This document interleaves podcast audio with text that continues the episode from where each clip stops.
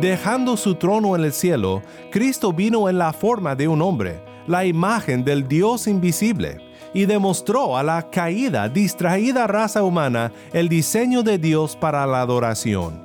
No solo vino para demostrar la forma de vida que adora, sino que, y esto es aún más importante, Cristo vino para proveer redención de la adoración desviada, malintencionada del pecado.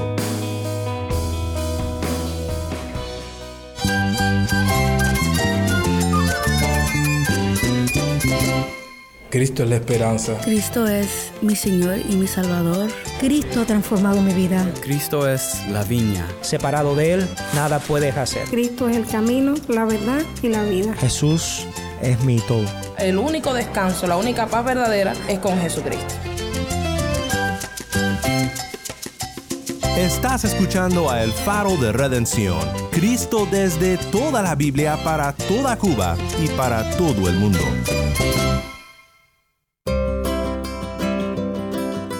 Hola, mi nombre es Daniel Warren, gracias por acompañarme aquí en El Faro.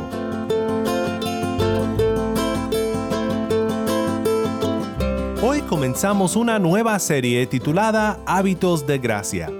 Estoy muy contento de poder cubrir este tema de la gracia de Dios en estas dos semanas. Primero en los medios ordinarios de la gracia como la reunión de la iglesia donde Dios promete estar presente con su pueblo y otorgar su gracia en la lectura y la enseñanza y en la comunión de los santos, en la Santa Cena y en las oraciones públicas. Esto lo vimos la semana pasada. Pero hoy quiero cambiar el enfoque un poco y pensar no tanto en medios de la gracia en sí, sino en hábitos de la gracia, es decir, cosas que en lo personal nos ayudan a crecer en esta gracia que recibimos de Dios para nuestra santificación. ¿Cuáles son algunos hábitos o deberes que debemos de desarrollar como personas que aman a Dios y que han recibido su gracia? Hoy pensaremos en el primer hábito de la gracia, el hábito de la adoración. Antes de comenzar, te quiero recordar que tenemos ahora un número de WhatsApp. Para suscribirte a nuestro canal de distribución de contenido o para enviar un mensaje al equipo del Faro, puedes escribirnos al número 1786-373-4880.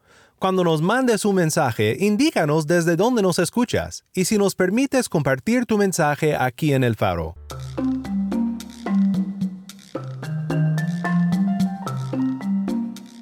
Hoy para empezar nuestro estudio de los hábitos de gracia, quiero pensar contigo en la adoración y las características de la adoración que le agrada a Dios. Te cuento que es un tema muy personal para mí, ya que fue a los 10 años que me amaneció mi primera guitarra en la Navidad. Y desde los 12 años la música ha sido para mí una gran parte de mi vida y de mi ministerio. Por muchos años en el campo misionero en México, la guitarra fue parte de mi vida y también de mi ministerio. Cuando llegué a México no sabía hablar español, pero muy pronto comprendí que la música es un idioma que cruza las fronteras del idioma. Y pasé muchas noches aprendiendo a tocar la música norteña mexicana con hermanos de nuestra iglesia, muchas veces hasta la madrugada. Y desde esa joven edad he sido un director de alabanzas y hasta la fecha es parte de mi ministerio. Actualmente, además de la gozosa labor que hacemos aquí en el Faro, soy el director de alabanzas de mi iglesia local en California. Bueno, así que hoy quiero pensar contigo en por qué este hábito de gracia, la adoración, es tan transformador y cómo debemos de hacerlo con un enfoque no en nosotros mismos, sino en Dios. Sencillamente, la verdadera adoración debe de ser centrada en Dios. La adoración que adora a Dios se centra en Él, en quién es y qué ha hecho Dios por nosotros. Distorsionamos la adoración cuando nos enfocamos en nosotros mismos o en atraer a personas por sus gustos personales. Por supuesto, la adoración también tiene un ámbito interpersonal, Colosenses 3:16, cantando los unos a los otros. Pero el enfoque principal es el de adorar a Dios y centrar nuestra adoración en Él. El Salmo 147.1 dice, Aleluya, porque bueno es cantar alabanzas a nuestro Dios, porque agradable y apropiada es la alabanza. Cantar le importa a Dios. La Biblia se refiere al canto más que 500 veces. El libro más largo de la palabra inspirado por Dios es una colección de cantos. Según el salmista en Salmo 69, 30 y 31, alabar el nombre de Dios con una canción es de más agrado que el sacrificio de un toro. Además, vemos que cantar le importa a Dios porque Dios mismo es un Dios que canta. Sofonías 3:17. El Señor tu Dios está en medio de ti, guerrero victorioso. Se gozará en ti con alegría, en su amor guardará silencio se regocijará por ti con cantos de júbilo. ¿De dónde se origina este deseo para adorar a Dios por medio del canto? Dios es la fuente de nuestro canto, y por eso la adoración debe de centrarse en Él. Él nos da un canto que cantar, un cántico nuevo de alabanza a Él. De hecho, nuestro canto es Dios mismo. Éxodo 15.2 dice, Mi fortaleza y mi canción es el Señor, y ha sido para mi salvación este es mi Dios, y lo glorificaré, el Dios de mi Padre, y lo ensalzaré. También su palabra nos conmueve a cantar. Cánticos para mí son tus estatutos, en la casa de mi peregrinación. Pues durante nuestro peregrinaje en este mundo, mientras esperamos con ansias ver a nuestro Redentor Jesús, su palabra es nuestro canto. Nuestro Dios es nuestro canto. Me gusta mucho cómo lo describe el autor Ronald Allen en su libro Alabanza, Redescubriendo la joya perdida. Dice, cuando alguien que no canta se convierte en cristiano, se convierte en alguien que canta. No todos son bendecidos con un oído bien afinado ni una voz bien modulada, así que el sonido quizás no sea magnífico, tal vez hasta sea desafinado y fuera de tono. Pero recuerda, la adoración es un estado del corazón, por mejor que sea nuestra música en la adoración. Nunca los confundamos. La pregunta no es ¿tienes buena voz? sino ¿tienes algo por qué cantar? La respuesta es un firme sí. Si Cristo habita en tu corazón por la fe, la respuesta es un sí. Nuestro Dios es el canto de nuestros corazones. Y es en Cristo que realmente vemos esta centralidad de Dios en la adoración. Cristo es el mayor ejemplo de adoración enfocada y centrada en su Padre Celestial. Dejando su trono en el cielo, Cristo vino en la forma de un hombre, la imagen del Dios invisible, y demostró a la caída, distraída raza humana el diseño de Dios para la adoración no solo vino para demostrar la forma de vida que adora, sino que, y esto es aún más importante, Cristo vino para proveer redención de la adoración desviada, malintencionada del pecado. Vino para traer de vuelta a los adoradores de Dios, todos los que el Padre predestinó según Efesios 1, en su gracia soberana para la gloria de aquella gracia. Pero esto nunca se habría cumplido si Cristo no hubiera vivido la perfecta vida de adoración a Dios, de adoración a su Padre. El haber vivido esta perfecta vida de adoración lo calificó para ser nuestro sustituto, supliendo lo que nosotros necesitábamos por nuestras vidas errantes y extraviadas de la adoración de Dios. Aún como adolescente, Cristo se entregó totalmente al plan de su Padre. En Lucas 2.49 vemos la historia de cuando María y José se asustaron por haber perdido al joven Jesús, ¿la recuerdas?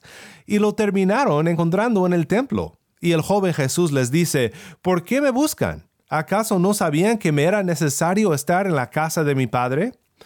Cuando fue tentado por el diablo, mostró la centralidad de Dios en su adoración cuando Jesús declaró, escrito está, al Señor tu Dios adorarás, y a Él solo servirás.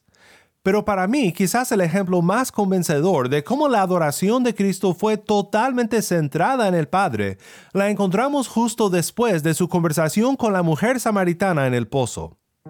Leemos lo siguiente en Juan 4, 31 al 34.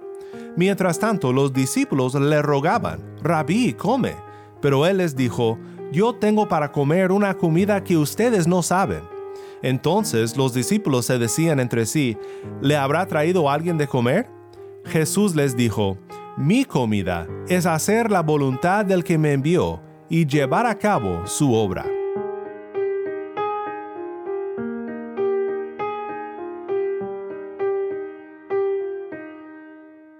Vivir una vida de completa obediencia y adoración a su Padre fue más importante para Jesús que la comida. Tal fue la pasión de nuestro Cristo por vivir una vida de completa y perfecta adoración a Dios que se humilló él mismo, haciéndose obediente hasta la muerte y muerte de cruz cuando enfrentó el momento más cruel y agonizante de su existencia, el momento cuando cargó sobre sus hombros nuestros pecados y sufrió el rechazo de su Padre, mientras colgaba en agonía sobre aquella cruz, humildemente expresó la centralidad de su adoración. Su adoración seguía centrada en su Padre. Habló de ese momento en el jardín de Getsemaní cuando dijo, Ahora mi alma se ha angustiado y ¿qué diré? Padre, sálvame de esta hora pero para esto he llegado a esta hora. Padre, glorifica tu nombre. Entonces vino una voz del cielo, y lo he glorificado, y de nuevo lo glorificaré. Y sobre la cruz del Calvario, Cristo exclamó Juan 17.1, Padre, la hora ha llegado, glorifica a tu Hijo, para que el Hijo te glorifique a ti. Cristo vivió la pura, sincera vida de adoración que nosotros no pudimos vivir, que no podemos vivir. Su vida de adoración tomó nuestro lugar, y por su sangre hemos sido declarados justos. Bueno, todo esto nos revela el deseo de Dios para la adoración. Cristo cumplió perfectamente los deseos de su Padre. Dice Juan 4, 23 y 24, pero la hora viene y ahora es, cuando los verdaderos adoradores adorarán al Padre en espíritu y en verdad, porque ciertamente a los tales el Padre busca que lo adoren. Dios es espíritu, y los que lo adoran deben adorar en espíritu y en verdad. Dios es apasionado por la adoración de sí mismo. Si encontraras a alguien por la calle que dijera, quiero que me adores, deseo que me adores, pues obviamente cruzarías al otro lado de la calle para huirte de esta persona, porque dirías, este está loco. Pero Dios se apasiona por la adoración de sí mismo sin ser loco. Él es el único que es digno de la adoración. Él es el creador del universo y llama a su creación a que vuelvan al propósito por el cual fueron creados, adorarle a Él y rendirle a Él todo lo honor. Quiero tomar un momento aquí para compartir un clip de audio desde Cuba contigo del pueblo de Dios adorando a su Señor.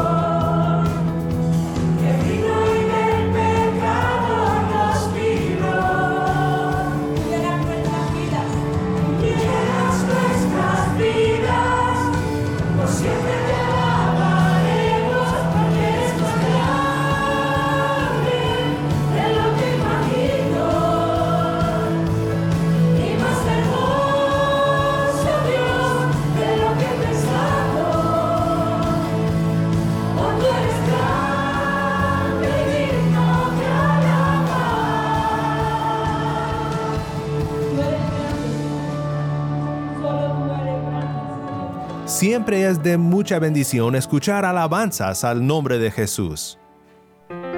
Dios no solo desea nuestra adoración, demanda nuestra adoración. Es su derecho como creador del universo.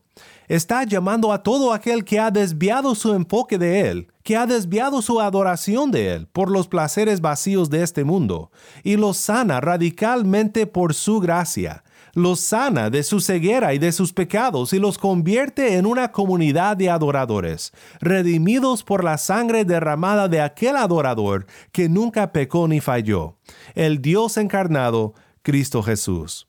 Ahora nuestro Dios triuno, Padre, Hijo y Espíritu Santo, está rectificando lo errante en este mundo está haciendo todas las cosas nuevas. El gran secuestro de la adoración realizada por el enemigo el diablo está siendo derrotada.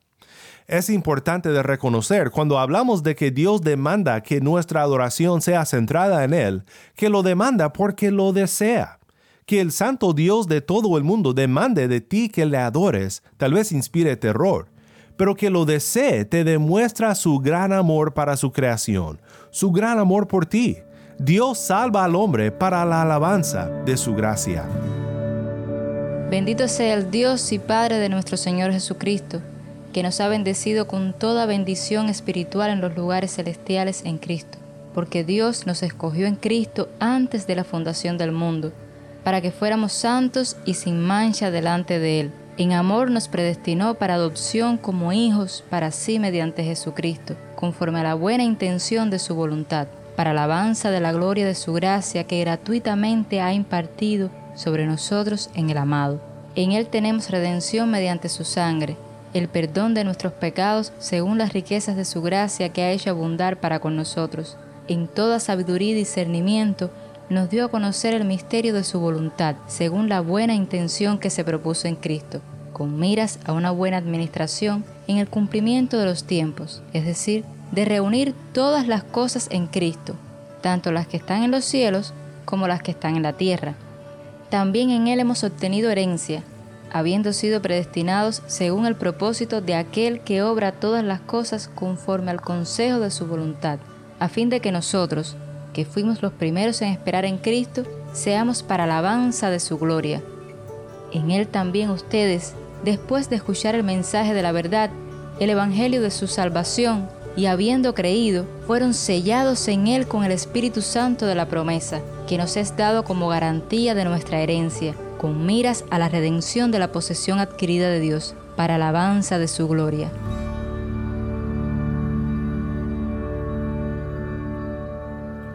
¿Cuál es el propósito de nuestra alabanza, de nuestro loor y de nuestra adoración?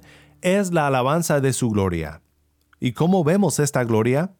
En Él tenemos redención mediante su sangre, el perdón de nuestros pecados según las riquezas de su gracia, que ha hecho abundar para con nosotros. Su gracia nos ha salvado con el propósito de enaltecer su gloria. Por eso la adoración debe de ser centrada en Él, y solo en Él, porque solo Él hizo lo necesario para redimirnos. Solo nuestro Dios dio a su Hijo unigénito para morir en nuestro lugar. Solo nuestro Dios en la persona del Hijo vivió la vida de adoración que nosotros no pudimos vivir y pagó el precio de nuestro rescate. Solo Dios en la persona del Espíritu Santo abre nuestros ojos para ver la gloria y la gracia y la redención. La adoración es un hábito de gracia, porque da expresión a nuestra gratitud por la extraordinaria gracia que hemos recibido de Dios en Cristo nuestro Redentor.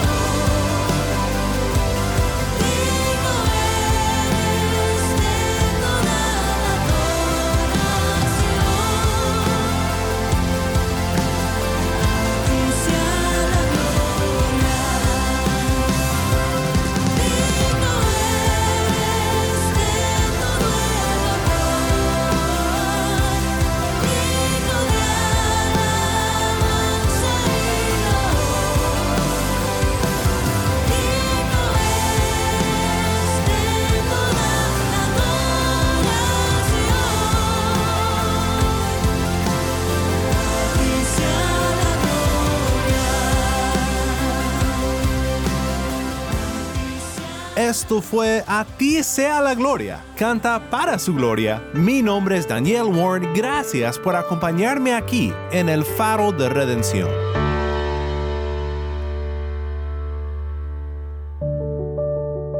Qué bendición es poder alabar a nuestro Dios con su pueblo y recordar que es su gracia la que nos ha hecho personas con una razón para cantar. Que nuestro Dios siga obrando su gracia en nosotros y que crezcamos todos en este hábito de la maravillosa gracia de Cristo nuestro Redentor. Si estás en sintonía fuera de Cuba y deseas seguir escuchando contenido cubano como este, ora por nosotros y considera unirte con nosotros financieramente para seguir proveyendo este espacio para la voz del pueblo de Dios en Cuba. Para más información sobre el faro y sobre cómo puedes ayudar, visita nuestra página web elfaroderedención.org. Nuevamente nuestra página web elfaroderedención.org. ¿Tienes una historia que contarnos sobre cómo el faro de redención está impactando tu vida? Mándanos un correo electrónico a ministerio arroba ministerio arroba elfaroderedención.org O si te es más fácil, puedes enviarnos un mensaje en WhatsApp. Nuestro número es 1 786 373 4880. Nuevamente nuestro número de WhatsApp 1-786-373-4880. Y no olvides buscar el perfil del Faro de Redención en Facebook, Instagram y Twitter, donde encontrarás diariamente más recursos para animarte en tu fe.